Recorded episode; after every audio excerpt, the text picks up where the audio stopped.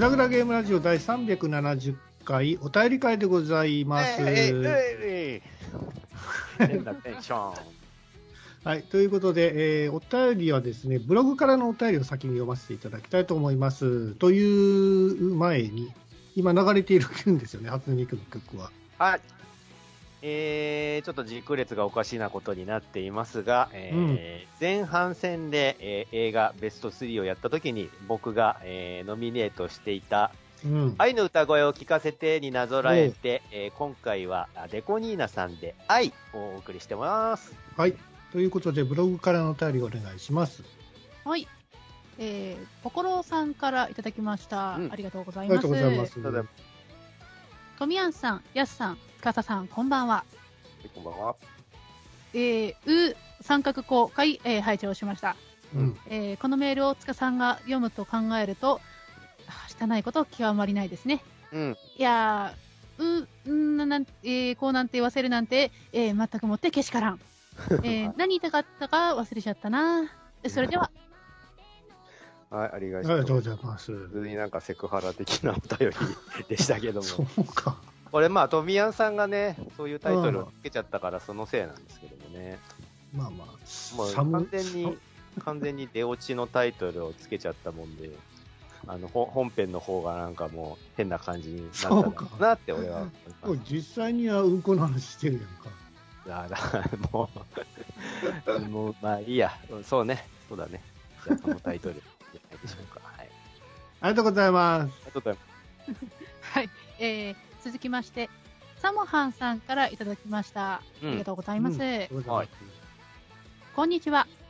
お題などとは全く関係ないのですが。うん。アニメの画角について疑問があります。うんもし理由を知っていたら教えていただけると嬉しいです。うん。うんドラゴンボールを ATD 化した頃からだと思うのですが、えー子供向けアニメの画角がキャラに近すぎるような気がします。うんへー。4対3のアニメを16対9に変換する場合は仕方ないと思いますが、うん最近作られている子供向けアニメもキャラに近い画角のような感じがします。なるほど。何か子供の集中力や認識できる範囲が狭いなど、正解の利用をしていましたら教えてください。うん。ワンピースなどを見ると、もっとカメラ引けよなどとうん叫んでしまいそうです。うん。うんあのー正直は僕やトミヤンさんはその映像業界の人間なんですけど、実は。うん CG とかね、映像とか作ってる会社なんですけど、ぶっちゃけ言うと、これの理由は僕はわかんないです。富谷 さん、富谷さんわかる？昨今のアニメがそういう傾向にあるっていう。通常4対3のやつを16対9にする場合っていうのは、あの普通に16対9にしちゃう、4対3を16対9にすると、上上下がその黒くなっちゃうんですよ。そうだね。だから、その黒くならないように拡大させるんですね。わかるよ。だから、あの、かなんだろうな、拡大する分、あの上下が切れるんですよ、うん、が。そうだ。それは、それはわかる。それは当たり前の話として、うんそれは昔の4対3を16対9にした時の話だ。それは仕方ないですけどってサモハンさんは言ってて、でも最近のアニメでもそれやってませんか？その画角が近いっていうか、キャラの顔が近いのはなぜですか？っていうお話を。ああ、最近のやつか。うん最近そんなあるんだね。そうだまから、あ、それは作作画のやり方じゃないですか、ね。そういうことなんだけど、うんだか、ら、近すぎるんじゃない？ってサモハンさんは言ってんだと思うんだけど、僕としては、その、何、子供向けアニメは子供に顔を見せたいからみたいな理由が果たしてあるのかってちょっと思ったんだけど、はい。いや、そんなわけないんですよ。子供を見せる相手が子供だとしても、やっぱそのいろんなその工夫の仕様はあるわけで、はい。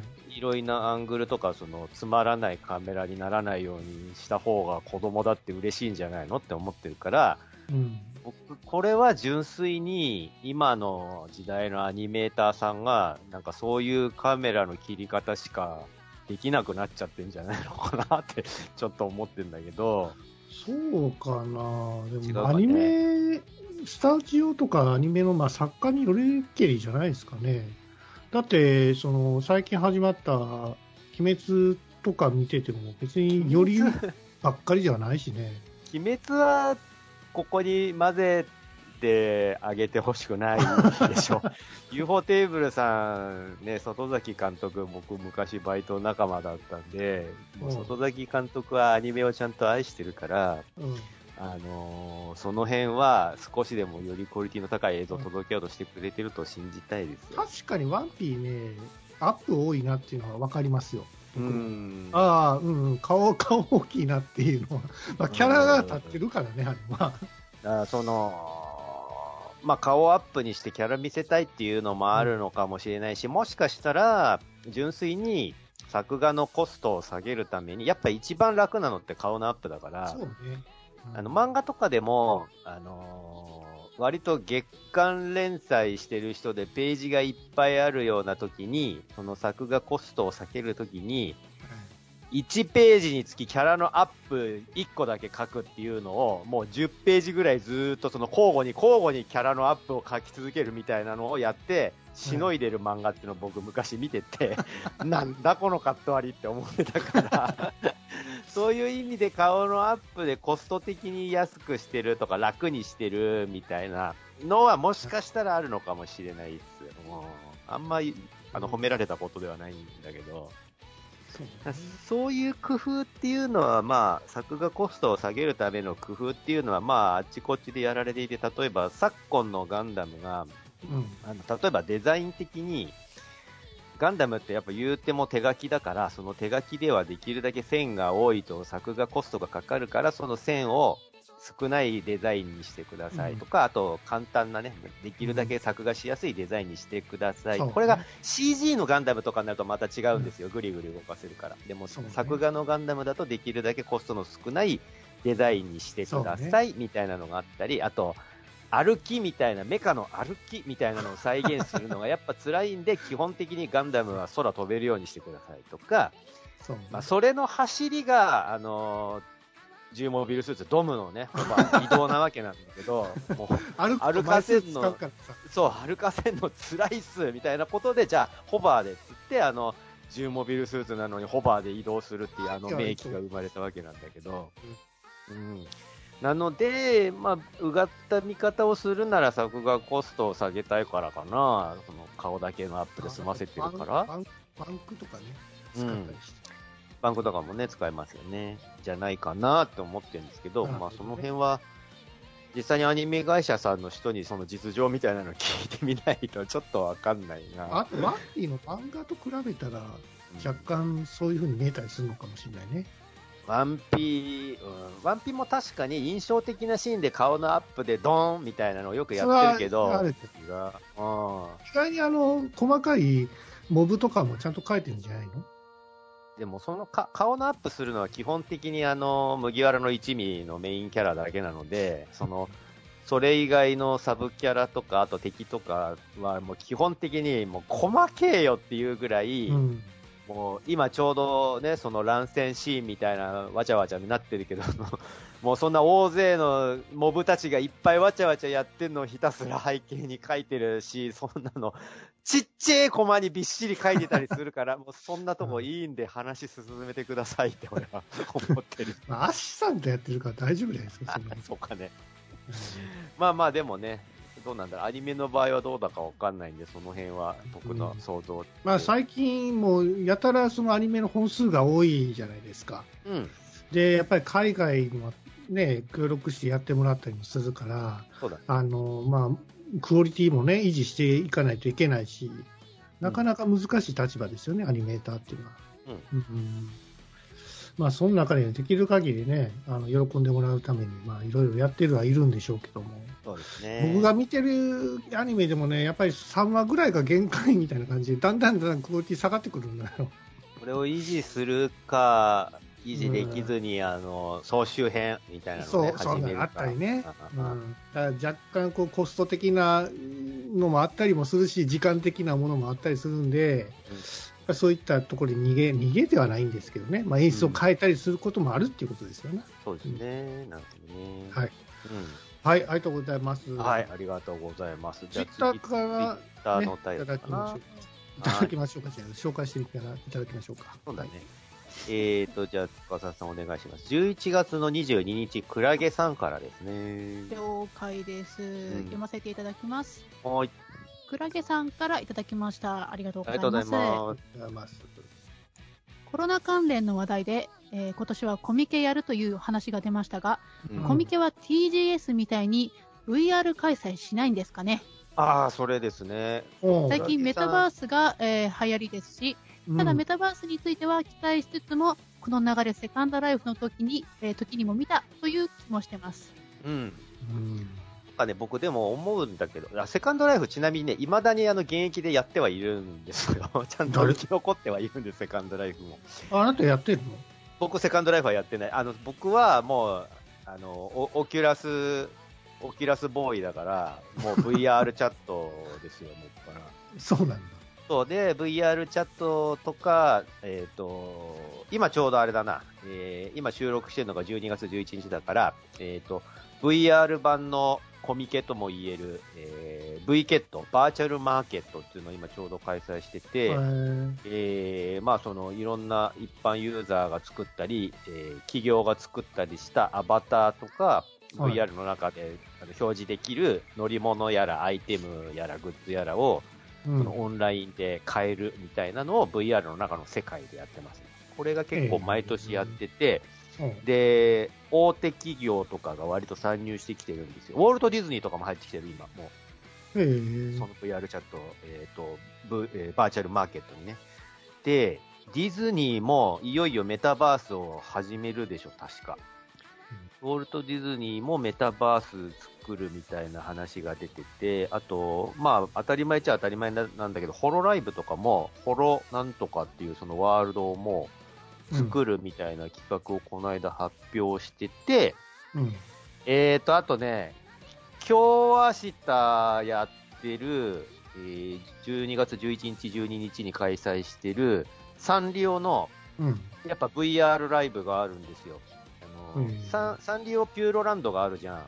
うんサンリオピューロランドっていう遊園地みたいなのがあるんだけど、それの VR 版みたいなのがあって、それの中でいろんなその、えーと、アーティストさんとか、うんバーチャル、えーシンガーさんとかを招いて、その VR の、えーと、その会場の中でライブをするみたいなのを、うんサンリオピューロランドの中でライブするみたいなのを2日にかけてやってるんですよ。で、僕ちょっとチケットそれ取ったんで、明日楽しみで見に行くんですけど、あ VR の中で？VR の中で、あのね、サンリオのね、キティちゃんのね、ショー、バカにできない面白さなんですよ、本当に。どんな感じなのかがわかんないですけど。あのね。リアルですか？リアルっていうか、まあもちろんキティちゃんが出てくるんですけど、あのね、キティちゃん本当いい子なんですよ。いい子？キティちゃん。いやいやいやそのあのー、なんだろうな。CG でしょ？当然。ああ、えっと、VR の中のキティちゃんはもちろん CG です。CG だよね、うん。うんでね、えっと、ぶえっと、バーチャル YouTuber の東雲めぐちゃんとかが出てくるんですよ、確か。あと、他に誰が出てきたかな？初音ミクさんいたかな？もしかしたら大御所すぎるけども。ミクちゃんは今休休止してません？休止、休止してねえよ。何言ってんの？あなんでミクさんうわ休止するの？そっちじゃないのか。はい。誰のこと言ってんの？なんか勘違いしてると思うけど。そう。そうそううん。バーチャル YouTuber ね。キズナアイちゃんのことではないですよ。そうそう。そうです。キズナアイちゃんも休止はしてないよ、別に。いるよ。あそう。だ普通にいる。もう。もしかしたらキズナアイちゃんも来るのかな？わかんない。ちょっと楽しみにしてえそれはすごいじゃないですか。そう、だから、そのメタバース界っていうのは、僕はどちらかっていうと、そのセカンドライフの時よりは、あの、いよいよなんか、世界中のその企業があ始まった？参入してきてる気配を感じてて、あの、実際にそのね、コロナ禍において仕事とかも含めて集まれないみたいなのもあって、まあね、うん、あと、イベントで、リアルイベントができないから、じゃあ VR でっていう流れだったのが、うん。あれ？これ VR って普通に、うちのジャンルは親和性が高いぞって気づいた人たちが、そのまま、えっ、と、VR をじゃあ今後もちょっとやっていきましょうよってなってる気配をちょっと感じるんですよね。まあ、それはね、僕も肌に感じるというか、うん最近 CM でね、 Oculus Quest 2の CM が多いのよ。多いね。それもなんかちょっとね、まあ、相まって、僕もね、買ったりましたもんね、ついにね。でその話はね、ちょっと後録でやりたいんですけど、あいいよ。ええはい、まあまあ、そういうね、メタバース世界というか、そういう世界を楽しめる感じがね、ど今後からどんどん増えてくるなっていうことで、あのーフォードかな？車のフォードってあるじゃないですか、フォード。ありますね。はい、あのフォードが、えっと、やっぱリモートワークなんですよ、今、出えっと、め主にリモートワークで仕事してるのね、コロナ禍で。うん、で、その車の新しいデザインを、やっぱ、VR の中で作ってるわかるわかる、そういうのできるんだよな。そうそう、VR の中でデザインして、VR の中でみんなで集まって、うんうん、新しい車のデザイン、こうこうこうだね、ここもうちょっとこうしたいね、みたいなのをやって、じゃあちょっともうちょっと変えてみようか、あの調整してみようかみたいなのを VR の中でやるみたいなのを今普通にやってるから。なん、か VR の中で共同作業みたいなのがね、そうそうそう、できる。細かく、まあ、今はちょっと大雑把にしかできないんやけども、うん。もっとこう企業のためのなんかこう細かいセッティングもできたりもすれすればさ、うん。そうそなうんかすごい幅広がるよね。そうなんだよね。あとうん少し、やっぱそのか、あと観光とかで観光地に来てもらえないからってことで、え代わりに VR の観光地みたいなのを作ってるところも結構あって、えーそれは微妙じゃないですか。えっ、と、僕ね、えっ、と、こないだ沖縄行ってきて、沖縄の首里城のあたりで、その VR 首里城みたいなのを見てきたり、あと、その、うんえっ、と、国際通りっていうあの沖縄のあの真ん中をバーって通ってる、あの、うん。有名な観光地があるんですけど、それが結構ね、リアルに再現されてて、うん。あの、見てきたけど、面白かったですよ。僕、リアルで行ったこともあるけど、あの、うん。割とその、再現度が高いっていうか、その、沖縄の賑やかな感じがちゃんと再現されててうん、で、中央広場とかでその沖縄の踊り、なんとかって言ったけど、名前忘れちゃったけど、沖縄の踊りを再現してくれるパフォーマーさんとかが出てきて、ショーを見せてくれたり、えーあと、沖縄の、沖縄由来、沖縄出身のバーチャル YouTuber みたいなのがやっぱいるのよ。そういう人たちが、あの、歌を歌ったりするコーナーもあったりとかで、その土地間の盛り上げようみたいなのをちゃんと結構頑張ってる感じでしたね。うん。まあ、その、ただの観光じゃなくてさ、そのうんバーチャルだからできることってあるじゃないですか。あるある。つまりその年代を変えるとかね。うん。つまり昔の過去に戻ることもできるじゃないですか。そうだね。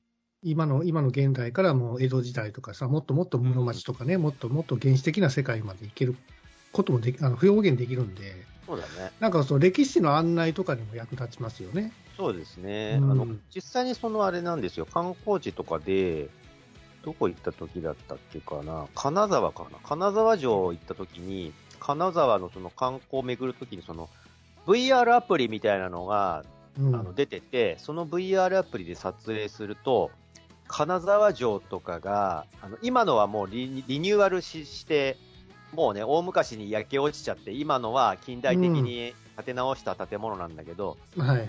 その、v え AR アプリで撮影すると、当時の状態を再現してくれて、あの古い状態の城を映してあくれる。りますね。そういうサービスがね。そうそう。で、その、なんだっけな、金沢城の特徴として、なんか壁かなんかになんか滝みたいな水が流れてると。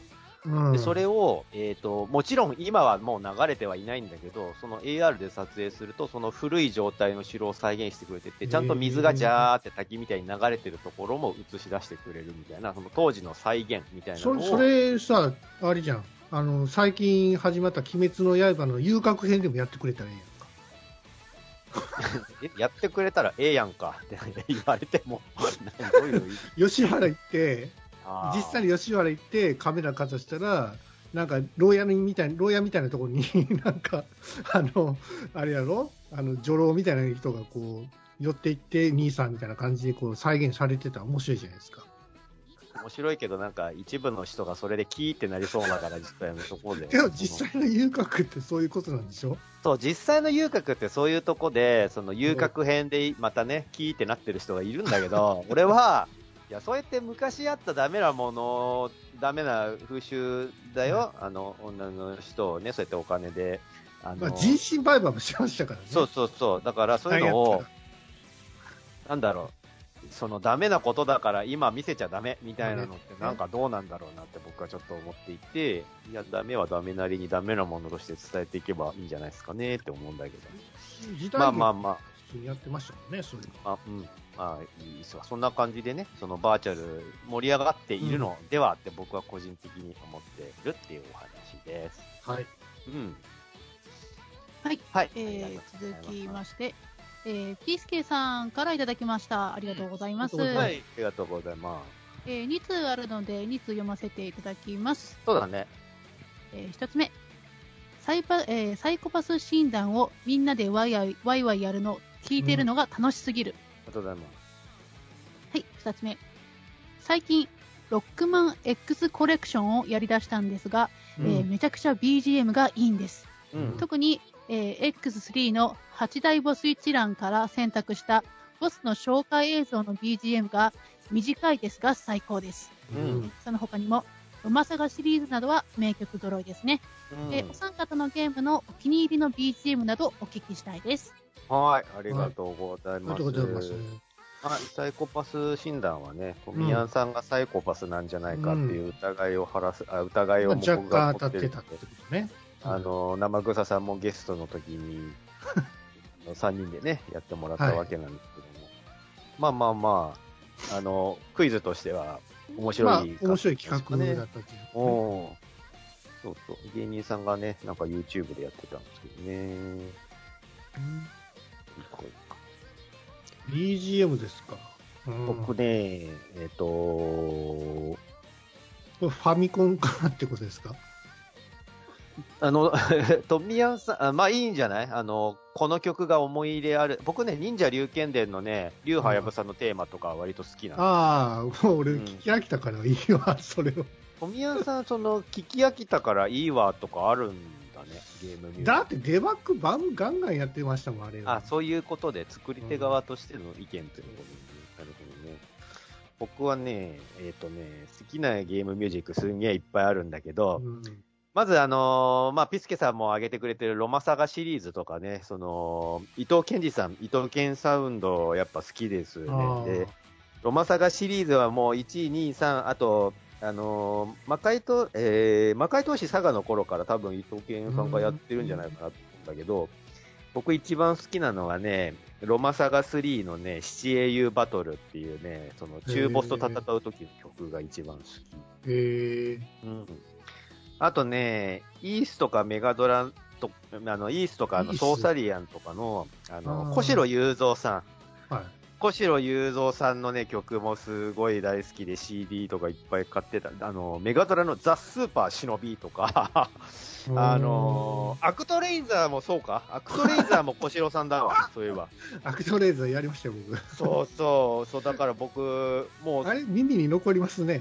そう、だから、俺、好きなゲームうん全部その曲調べたら全部古代さんとイトケンさんじゃんとか思って、そうやっぱ曲が好きだとゲームも好きになるみたいな要素があるなーって思いますね。うん。僕はね、あの RPG というのは、まあ、RPG って基本的にメロディー分かりやすいし、そのうん曲としてはちゃんと、ね、しっかりしている作りじゃないですか。うん、だからそれじゃなくて、僕はね、シューティングメインああ、渋いよ、渋いね。はい、で、その中で、その対等から出てたガンフロンティアっていうう、わー、名作。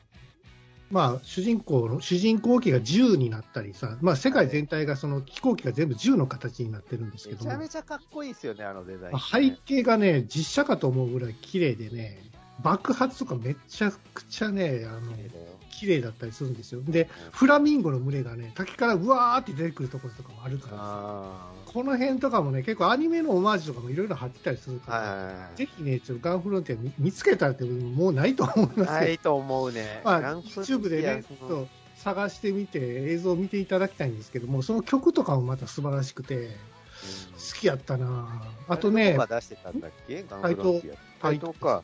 はい。えっと、あえっと、えっと、ズンタタって大対等だっけ？ずっとあったわかズンタタサウンド、対等だっけ、あと、その、書いてる人のね、あの、グラフィックを書いてる人の責任者にも僕はお会いしたことあるんですよ。はいはいはい。シェンバさんっていう人なんですけども、うん。いやもう実際その人のアイテムに別に僕興奮してしまって、僕あの人のグラフィックの質感とかにね、憧れてて真似してたんですよ。うんうん。だまあ、だいぶ近づけたな、近づけたなっていうぐらいの、まあ、なんか腕にはなったんですけども、うん。うん、なんかそれだけなんか思い入れがあるなんか作品だったんですけどもね。うん。まあ、そう、曲も素晴らしいということで。曲も素晴らしいね。あとね、そのタイトルやったかな、レイフォースっていうのがあるんですよ。あー、レイフォースも。レイフォースの一面の曲ってめちゃくちゃかっこいいんですよ。かっこいいっすよ。いいで、ゲームレイフォースってね、宇宙空間で戦う、まあ、縦集なんですけども、画期的だったのは、追尾ミサイルをロックするんですよね。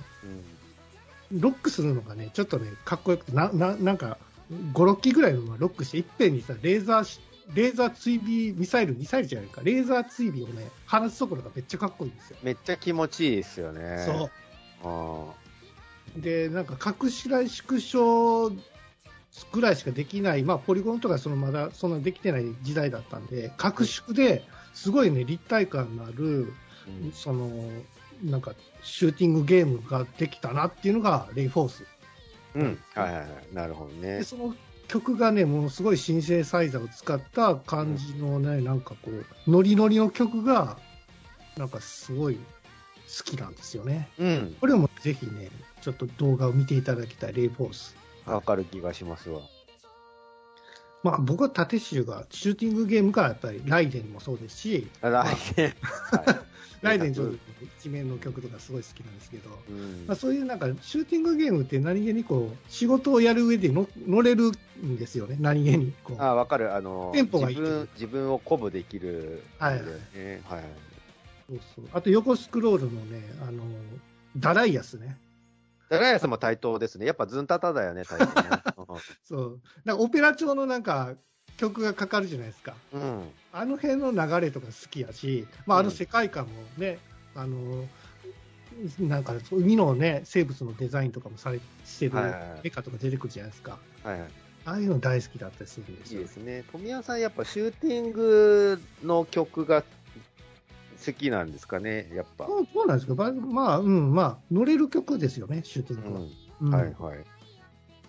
そうね、あとはね、なんかもう、きりないですけど、あの、コナミとかにも結構いい曲いっぱいあって、コナミクケイハクラブさんがね、いるあの、いい曲出してて、えっと、悪魔城ドラキュラとかね、僕はやっぱ好きなゲームなんで、うん。あの、十字架を胸にとかね、ブラッドティアーズとか、あの辺の定番のもうど、これ聞いたらドラキュラっていうのが、本当もう好きで、それのあの、かっちょいいアレンジ版の CD とかをね、買って聞いたりとかしてましたね。あとは、僕、 Oculus 買ったじゃないですか。はい、真っ先にアプリをね、買ったのが Beat Saber なんですよ。 Beat Saber いいですよね。できれば Beat Saber に、その僕の好きな曲というんですかね、そのゲームサウンドもうんなんか追加してほしいですけど、あれ、あの、そういうの無理なんですか？追加してほしいじゃなくて、追加できるはずなんですよ、確か。え、自分で入れられるはずなんです。本当？うん、確かできたと思う。俺やったことないけど、タイミングがわかんないじゃないですか。タイミングはその曲に多分合わせてくれるんじゃないかな。本当？え、うんじゃあやってみますわ。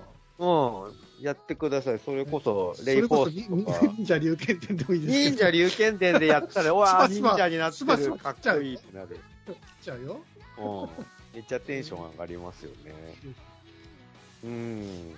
そう。あと、あと、ウィザードリーのね、あの、寂しい曲も全般的に好きで、ウィザードリーのね、あのーこれ好きな人本当にいるのかなって思うんだけど、あの、戦闘の曲とかじゃなくて、死んだ時に運ばれるね、カント寺院っていうお寺の曲がすごい好きで、めちゃめちゃ寂しい曲なの、カント寺院の曲が。それがね、すごい好きなんですね、僕。RPG やったらマザーなんですよね。マザーもいい曲多いね。はい。マザーね、通常のなんか曲ってあるんですよ。通常の曲ってなんか変かな。まあ、タイトルは多分ついてる、歩いてる曲なんですけどね。タタツタッタッタタタタタタララララララララララタララララララララってやつなんですけど。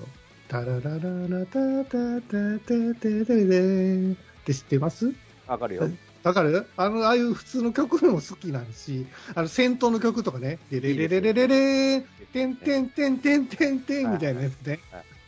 もう全部いい曲やで。僕 CD 買いましたもん。わかるわかる。わかるよ、うんそう。当時はそういう流れ多かったよね。ゲームにハマって、そのゲームの攻略本やら、あの、サントラやらも買ってしまうみたいな流れがもう鉄板であった気がするよね、文化。曲かけたいわ、この番組で。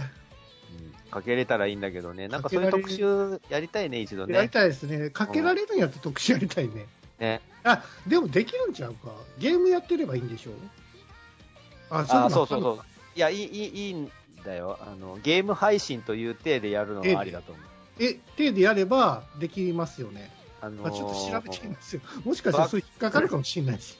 バックグラウンドで流れてる分には、あの、グレーですって前、ワナさんが言ってたから、あ そっか、ゲームをやってるっていう体でバックにかかるならありなんだやればいいと思って、そう、僕前、そのたら、、YouTube でその配信、そのゲーム実況とかゲーム配信してるやつをそのまま流せばいいのか。そういうことですね。あーそうします？うん。ただ、それはもうゲーム配信になっちゃうけど、そうね。まあまあいいですけどね。やってみたいですね。はいスカは。はい。ありがはい、そとうございます。んな感じです。えー、続きまして、これが最後かな？はい。そうですねうん。えークラゲさんからいただきました。ありがとうございます。えはいー最近、由々式の進化を読んで思ったんだけど、うんえーぐだらじって由々式のノリに近いかもしれない。マジですか、えーテーマはあるけど、流れでいろんな方向に話が発展していったり、ぐだぐだ話のリズムが心地よくて楽しかったり、うん私の中ではかなり近しいところにある感じです。そうなんですね。うん僕、有識好きなんで嬉しいな。有識って何ですか？有識はね、アニメ化もしてるけど、あのーなんだろう、えっ、と、日常系の、日常系の、あの、4コマ漫画ですね。うーん。えっ、と、あれ、連載してるの何だったっけかな。あの、可愛らしい4コマをいっぱい連載してるあれ、あの雑誌、それ自体が、え？キララ。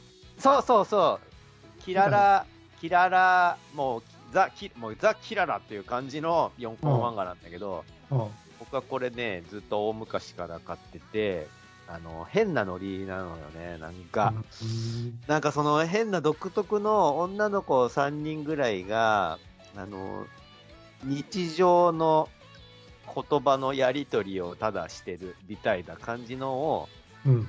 読者として楽しむみたいな感じの 説明しづら。まあそんな感じの漫画でアニメにもなっているんですよ。ほう。うんで僕はそれが好きなので、あ、そんな感じなのだったら嬉しいなってすごい思って。はい。誰かな？僕じゃあゆかりちゃんがいいなははい。わかんないですい。けど。有識のキャラなんですけどね。あ、はい。はい。えっ、以上と、ですかねこの、ちょっと読み飛ばされた HN さんっていうのもいるけど、これも多分俺たちのことかなと思うんだけど、ぐだらじ。はい。えっ。と、ゲームの話を全然しないって。てんてんてん。これ多分、俺たちのことだと思うんですけど。そうだよねうんあの、その、あの、今日ね、いっぱいゲームの話したんで、ゲームサウンドとか、オキラスの話とかしたんで、まあ、それで、ちょっとゲームの話しましたよってことで。はい。いいんじしてないですよね。そうしてね、普段はしてないですけど、こうやってたまにあの触れられるとしたりもするんでね。はい。はい、いやね、他の番組っていうか、他のポッドキャストのゲーム系ポッドキャストで、まあ、たまに聞いたりするんですけど、うんみんなちゃんとゲームの話してますね。当たりました。だって、我々はもうぐだらじになったからゲームの部分がなくなってるってもいいんですよ。そうか、そうか。うん、サブ、サブカルをね、ね、幅広くやっていくのでね。そんな番組でございますので、はい。えーお便りもよろしくお願いいたします。はい、よろしくお願いします。はい、えー、ぐだぐだゲームラジオ第370回、お便り会でございました。ほい。えーと、そうですね。まあ、あの、オキラスクエスト2を買ったのでですね、まあ、ちょっと今、ビートセーバーだけだったんで、いろんなアプリとかを、まあ、ちょっと入れて、うん、まあ、VR をちょっと楽しんでいきたいなと思っております、トミヤと。ああ、全然違う話題になるんですけど、あの、この後ね、あの、アトロクの方でちょっと、今年読んでハマった漫画とかの話題をしようと思ってるんですけど、そのじゃあ漫画つながりで、もうもう今更で申し訳ないんだけど、みんなはとっくの昔に、まあ、アニメを見たり漫画読んだりしてるんだと思うんですけどね、最近ようやく4月は君の嘘を読みましてね。ああ、遅もう打ちのめされて、あのラストにもう、うわーってなって、僕アニメあんまりだよーってなったよ。えー、そうですね。えー私も今更ですけど、弱ペダを見て、えあ、自え転車って いいなって思った井上司でした。意外、意外、そうなんだ。はいはいそれでは皆さんさよなら。はい、さよならさよなら。